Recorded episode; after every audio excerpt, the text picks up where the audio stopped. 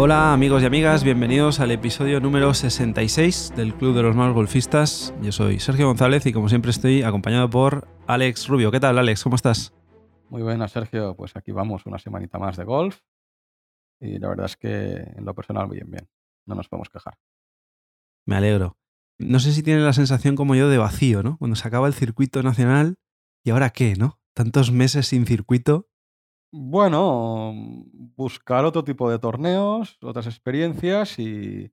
Y seguir jugando a golf, da igual, que no haya circuito. Correcto, seguir jugando, pero sobre todo también, digamos, para mí ya empieza la pretemporada de cara al año que viene.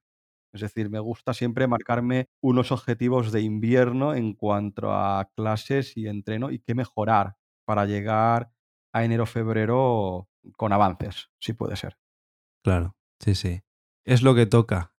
Como ya sabréis los que nos escucháis, este fin de semana hemos acabado el circuito, hemos jugado la final del circuito nacional en la edición de Cataluña y Alex por poco se quedó a las puertas de clasificarse para la final de Madrid. De hecho, hasta, no sé si el último el penúltimo partido que entregó la tarjeta y te relegó a la cuarta posición. Estabas ahí en Madrid prácticamente.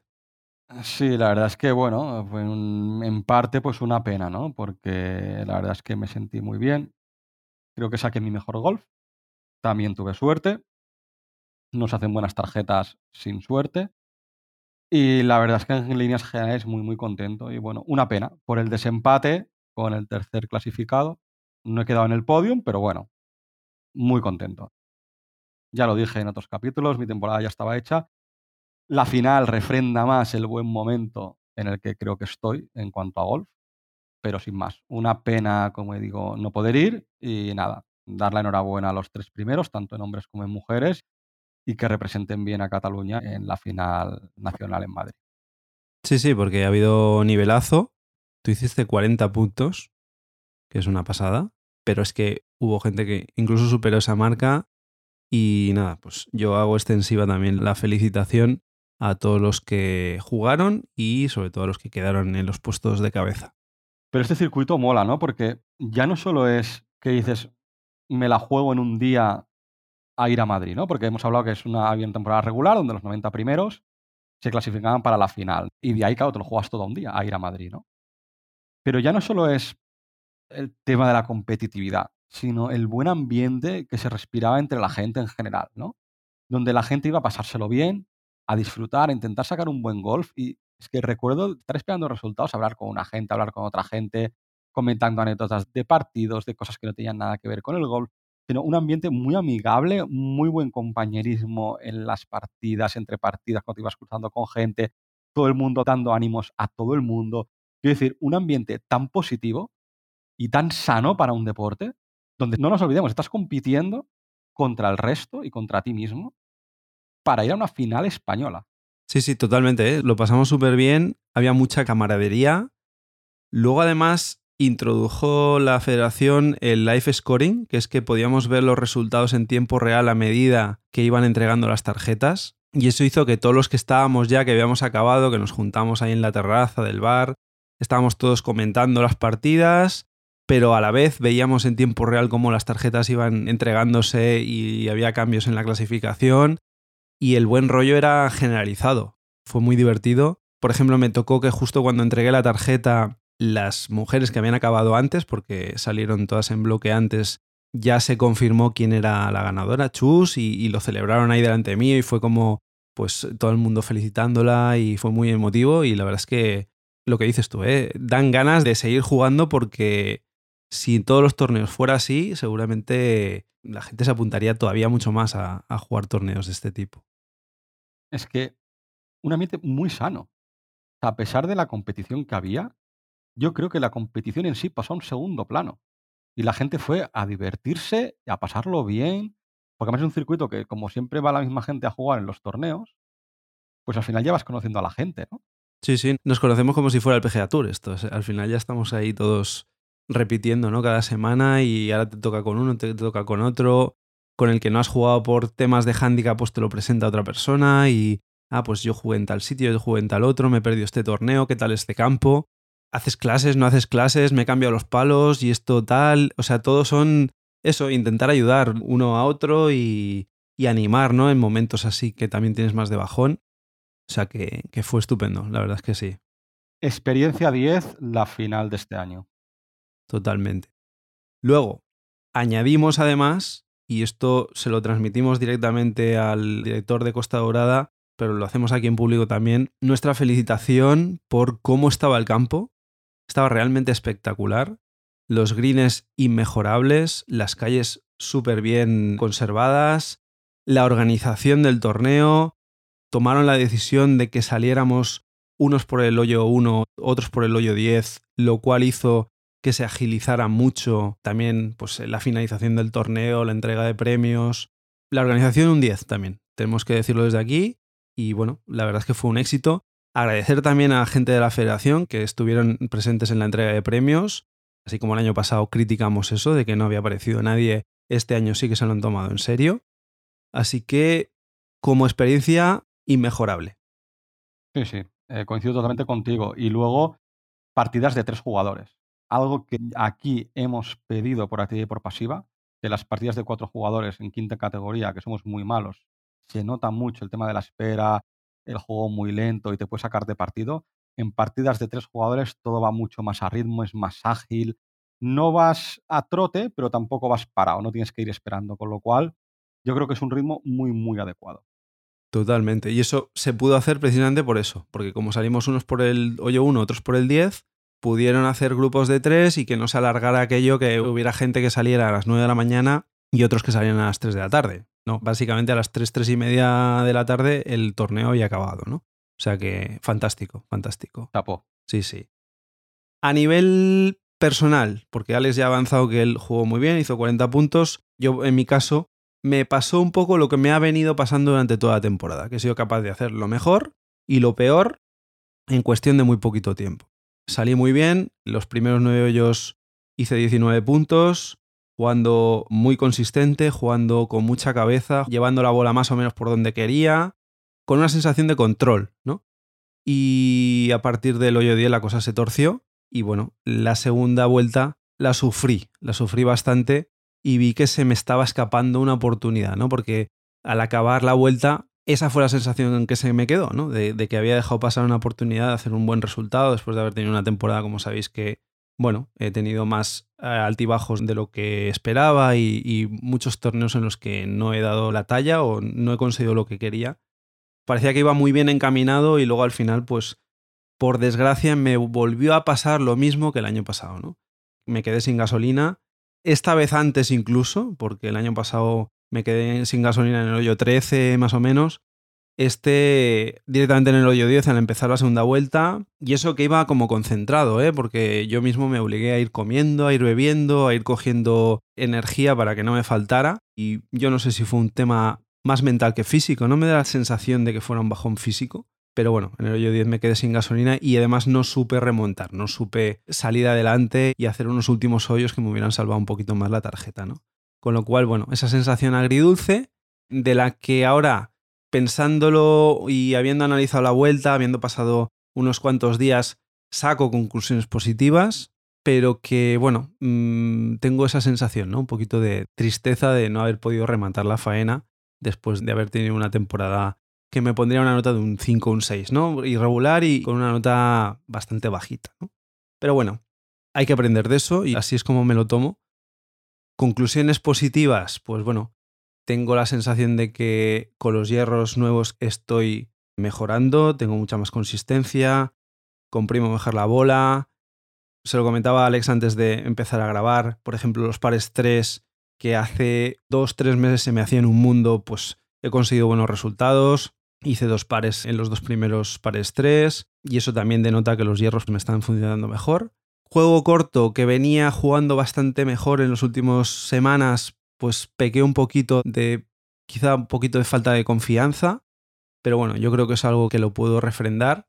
Y bueno, yo creo que analizando la vuelta, lo bueno que puedo sacar también de conclusión es que me parece que ya sé por dónde encaminar mis próximos entrenamientos, ¿no? Lo que decía un poco Alex antes, de hacia dónde encaminar esa pretemporada de cara a la temporada que viene, pues seguramente mi problema sea ahora mismo con el juego de salida de ti, con driver, madera 5 y los hierros un poquito más largos. Así que bueno, al menos tengo localizado los principales problemas que me estoy encontrando ahora mismo. ¿no?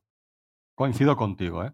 Además, hemos analizado las dos vueltas, ¿no? Tanto la tuya como la mía, y sí que es cierto que en el pad tampoco estabas contento, pero yo te lo he dicho a ti en privado y lo digo aquí a la gente que nos escucha, ¿no? Yo creo que el pad es puramente un tema de confianza.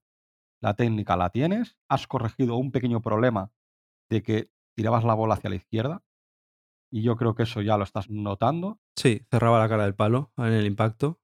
Y yo creo que a partir de ahora el tema del pad, en cuanto en una vuelta de 9 hoyos o 18 hoyos metas un pad de 3-4 metros, dirás, yo puedo meter más. Sí, tengo la sensación ¿eh? de que estoy mejorando poco a poco.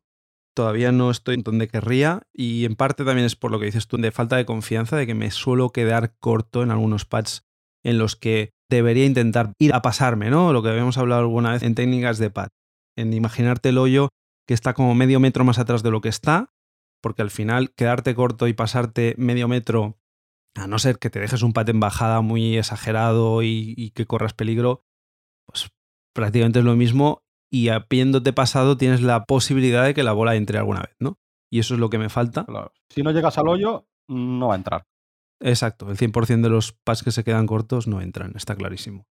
Pero bueno, yo creo que al final es práctica también y acabar de coger un poco confianza, me he cambiado el pattern y también eso pues cuesta un poquito, ¿no? Cogerle el hilo, pero lo que decías tú, he corregido un par de cosas que estaba teniendo y yo creo que eso en breve voy a notar mejora, ¿no? Entonces yo creo que ahora donde me queda más trabajo por hacer es intentar ganar distancia sin perder fiabilidad y sin aumentar demasiado la dispersión, ¿no? Porque el problema que tengo ahora, he cogido 8 calles en esta última vuelta, lo cual no está mal. De 14 está muy bien, ¿eh? Sí, sí, está, está muy bien.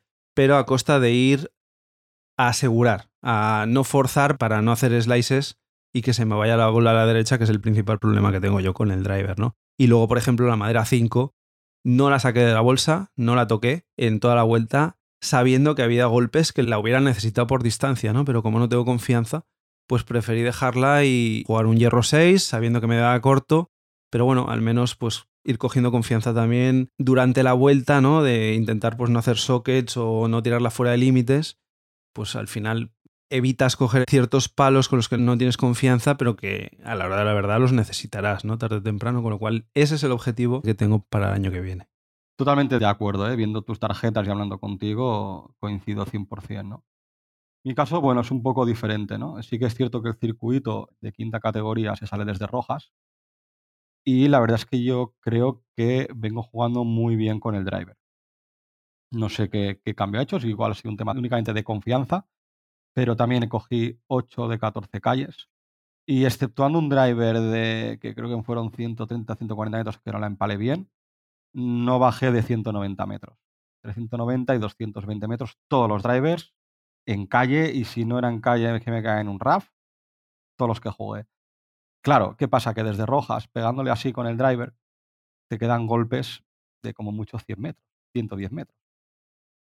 Entonces, claro, mi problema yo tengo hierro 5, hierro 6, que no, no, le sé dar. O sea, no es que no le sepa dar, sino que consistencia cero. A lo mejor hago dos tiros buenos de 10, no hago más, ¿no? Pero que en este tipo de pruebas, pues no los necesité. Creo que cogí el hierro 5 un par de veces y le di mal. Y luego también me pasa un poco como a ti con las maderas. La madera 5, tengo una madera 5 que he perdido la confianza. Tenía mucha confianza con ese palo y la he perdido. Y el híbrido, el híbrido 4 que adquirí hace un par de meses, Sí que es cierto que me fue muy bien hasta esta semana pasada.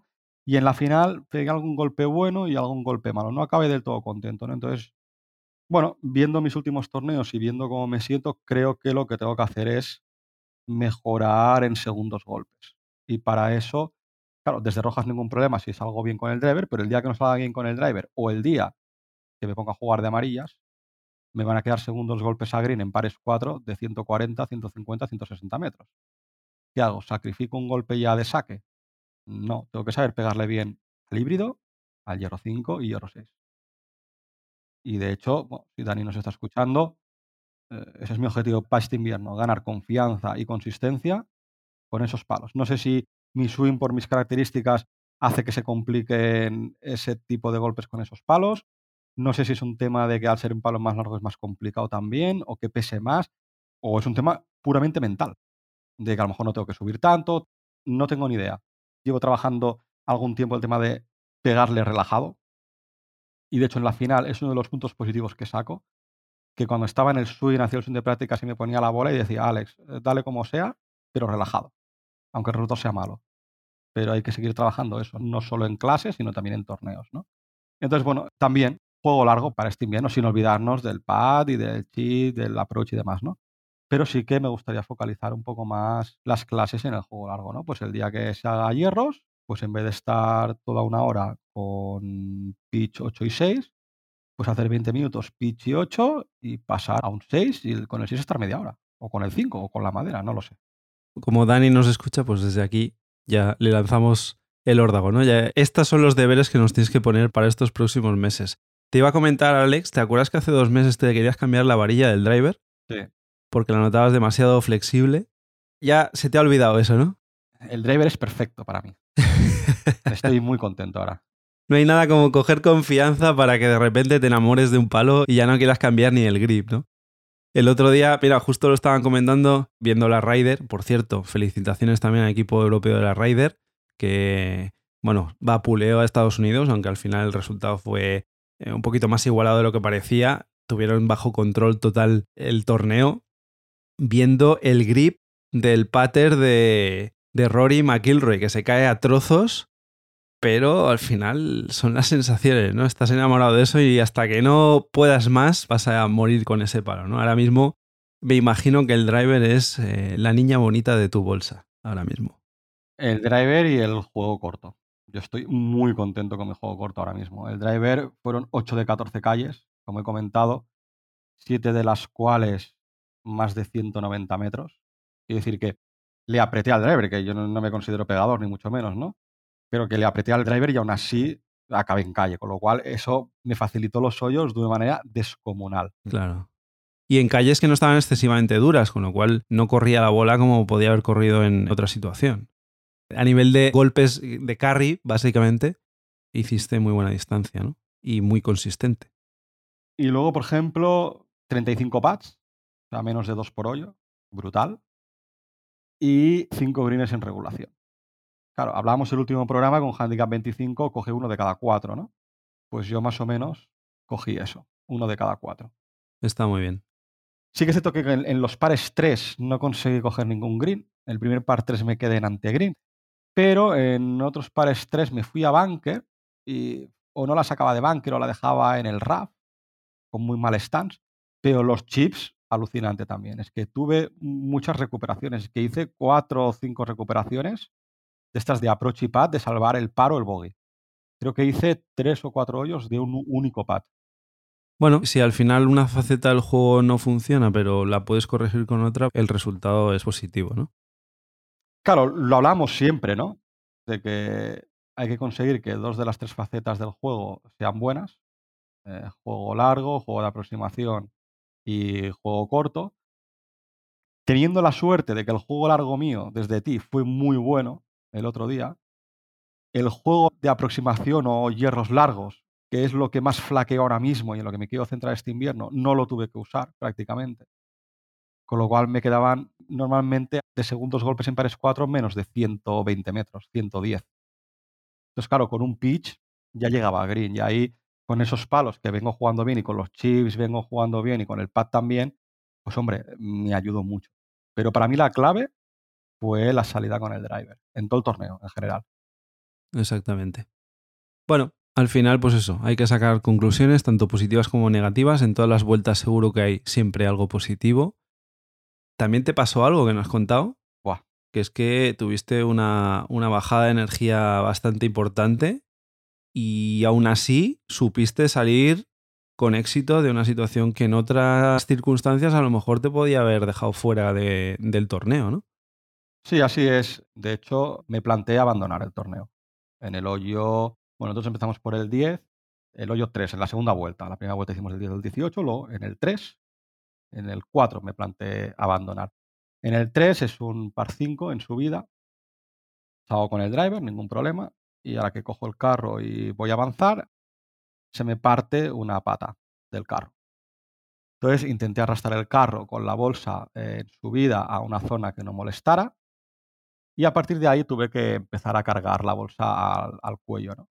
Sí que es cierto que ya me notaba cansado y bueno, mi físico, pues bueno, no soy una persona que se mantiene muy, muy bien físicamente, ¿no? Entonces, bueno, se notaba mucho. Entonces el hoyo 3 lo acabé como pude con un bogey y era todo subida, con el carro a cuestas, llevaba un paraguas que también lo llevaba a cuestas para que no me diera el sol. Y en el hoyo 4 les dije a mis compañeros que me estaba empezando a marear, que no me encontraba bien.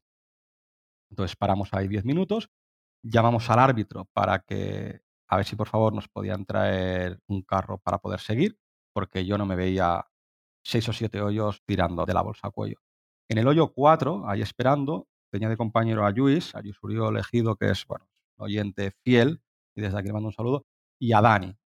No lo conocía personalmente y la verdad es que agradecerle a los dos el trato que tuvieron en ese punto del torneo. ¿no? Ellos veían que iba muy, muy bien, no querían que me viniera abajo y de hecho Dani, eh, porque no pudo, ¿no? Pero Dani me dio glucosa, él llevaba sobres de glucosa y tenía de sobras, me dio un sobre de glucosa y una barra energética y en el hoyo 4 decidió que yo cogiera su carro y él tirara con su bolsa a cuello, ¿no? Entonces, pues bueno, uno de los puntos que demuestran la buena sintonía y esa sensación de querer ayudar siempre a los demás. Sí, un gran detalle, Dani. Sí, desde aquí agradecerle de verdad, ya se lo agradecí en persona.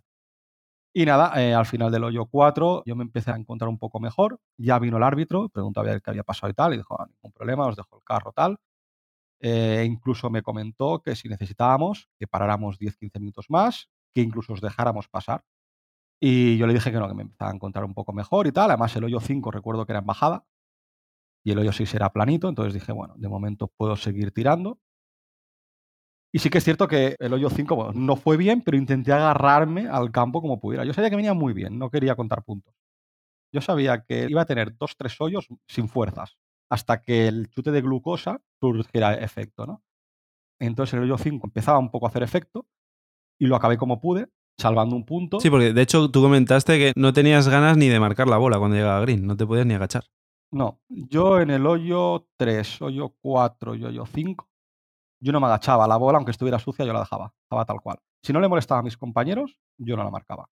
Y me dijeron que no, que no, que ningún problema. Con lo cual yo miraba, es que ni me agachaba a mirar caídas. Las miraba de lejos. No tenía fuerzas. Quería optimizar toda mi energía en, el golpe. Sin intentar no cansarme más de lo estrictamente necesario. Pero a partir de ahí, en el green del 5, empecé a encontrarme mucho mejor. Y de hecho, en el 6 hice par. Salí con un gran driver, hice un approach y dos patches. Y ahí yo creo que eso también me dio un chute de moral para intentar seguir, ¿no? Pero no solo con eso. En el 7, que tuvimos que esperar, vosotros llegasteis. Hice una salida muy mala, tuve que dropar, volver a tirar desde la salida. Pues que empecé con rampas. Me di una rampa en la planta del pie izquierdo y luego tenía el gemelo de la pierna derecha también cargado. Iba cojo, totalmente cojo. Bueno, eh, al final la bajada de defensas, eh, pues hasta que la glucosa surgió efecto, pues bueno, también te puede provocar este tipo de cosas, ¿no? Como son calambres o rampas, ¿no? Entonces, bueno, pues me quedan dos hoyos para aguantar como buenamente pudiera, ¿no? Y sí que es cierto que el, el hoyo 8 me hice un par, pero con la penalización fueron 6. Y el hoyo 9 conseguí un bogey y no hice par de puro milagro, ¿no? Ahí ya yo me encontraba bien. O sea, de fuerzas me encontraba como los primeros nueve hoyos. Yo a partir de ahí podía haber aguantado nueve hoyos más si hubiera hecho falta, ¿no? Porque el chute de glucosa fue, la verdad es que fue lo que me salvó, ¿eh? Pues bueno, situación salvada, tiene mucho mérito, así que bueno, me alegro que hubiera un final feliz, no tanto para tu carro, que se quedó ahí en la cuneta, pero bueno, ha hecho su servicio. Y bueno, y para acabar, como sabéis, en, en la edición de Cataluña, el reglamento marcaba que teníamos una temporada regular con 13 pruebas, de las cuales contaban las cuatro mejores vueltas, y de ahí se establecía un ranking en el que los 90 mejores entraban en la final, que es la que disputamos esta pasada semana, ¿no? Pero una vez entrabas en la final, empezaba todo de cero, es decir, daba igual la posición en el ranking en el que hubieras acabado, que tenías las mismas opciones para llevarte el premio de campeón de quinta categoría en Cataluña, porque empezábamos todos de cero. Y esto es una situación que, a nuestro modo de ver, y lo hemos compartido con mucha gente durante toda esta temporada, incluso la temporada anterior, lo veíamos injusto, ¿no? Alex mismo pues había quedado primero destacado además este año y empezaba pues como yo, habiendo quedado yo mucho más atrás, ¿no? Hubo una persona eh, muy amable que nos escucha, que se llama Carlos Barrios Fernández, que se puso en contacto con nosotros a través de Instagram. Le mandamos un saludo y gracias por escribirnos. Él juega en el circuito valenciano. Nos comentó que ya había jugado eh, la semana anterior la final en Benidorm. Y nos comentó que allí en Valencia se clasificaban para la final también los 90 mejores del circuito. Pero para elegir los vencedores, lo que han hecho esta temporada es un promedio entre las tres mejores resultados de cuatro pruebas y además sumaban la final. Él decía, y nos decía explícitamente, a mi parecer es más justo que en Cataluña porque se hace un corte, pero se premia la regularidad, que es justo lo que nosotros siempre nos hemos quejado, ¿no? Y estamos totalmente de acuerdo, porque al final hay que premiar el trabajo durante toda la temporada y los resultados durante toda la temporada, ¿no?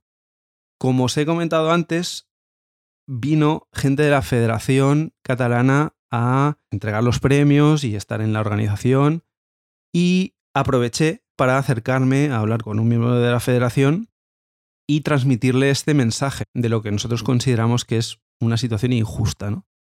Aceptó de muy buen grado eh, el comentario, de hecho me dijo que ya habían recibido correos electrónicos de otros competidores dentro del circuito nacional en Cataluña y lo que me dijo es que lo que habían estado haciendo estas últimas temporadas era ceñirse a lo que les mandaba la circular de la Federación Española.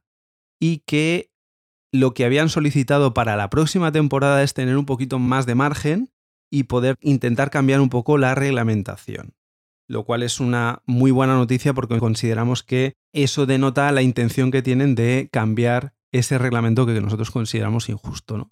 No podemos avanzar, porque no es oficial todavía, y ellos de hecho todavía no lo saben, cómo se va a hacer la temporada que viene, pero parece ser que sí que van a tener más en cuenta esta regularidad, ¿no? Y todo este trabajo que haces en los torneos previos a la final, lo cual es una muy buena noticia y esperamos con muchas ganas, ¿no? De saber qué van a hacer esta próxima temporada. Pero bueno, al final el mensaje que queremos transmitir es que hablando con las federaciones y transmitiendo nuestras opiniones, nuestros puntos de vista, todo eso ayuda a que al final siempre hay gente detrás que recibe esos mensajes y si algo puede hacerse, estoy seguro de que lo, lo van a hacer, ¿no?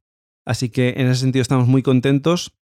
Agradecer a Carlos también que se haya puesto en contacto con nosotros. Supongo que en otras comunidades, en otros circuitos, pues también habréis tenido de todo y el mensaje que queremos transmitiros es ese, ¿no? Que si en alguna ocasión os encontráis con algo de reglamentación, por ejemplo, que consideráis que es injusto, siempre podéis hacer propuestas que ayuden a mejorar los campeonatos, ¿no? Que al final pues se trata de eso, ¿no? De que sea lo más justo posible para que al final pues la gente que compita no se vea perjudicada, ¿no? En este caso, pues por ejemplo, Alex, de haber podido tener algo que ver toda la temporada regular, pues seguramente estaría en Madrid este próximo mes de noviembre.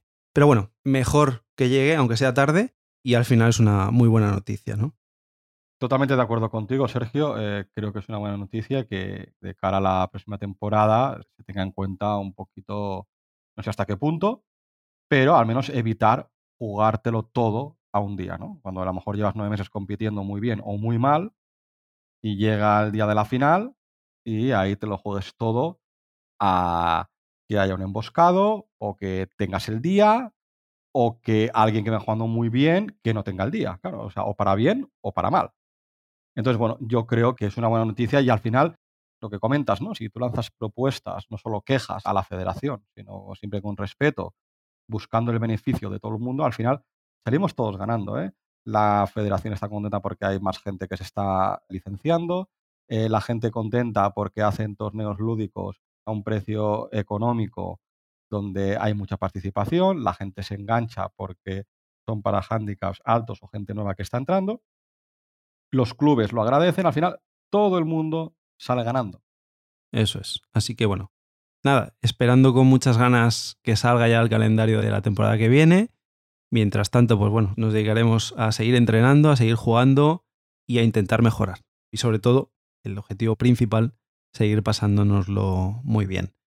Os recordamos que tenemos nuestras cuentas en Twitter y en Instagram, estamos en Malos Golfistas, tenemos un correo electrónico malosgolfistas.gmail.com ya veis que recibimos comentarios que nos ayudan también y que cualquier cosa que queréis comentarnos, pues es muy bienvenida, como ha hecho Carlos, y que nos aporta información muy valiosa y que, como veis, al final esto nos sirve para transmitirlo a quien humildemente podamos desde aquí y que, bueno, que a lo mejor nos ayuda a todos a mejorar, ¿no?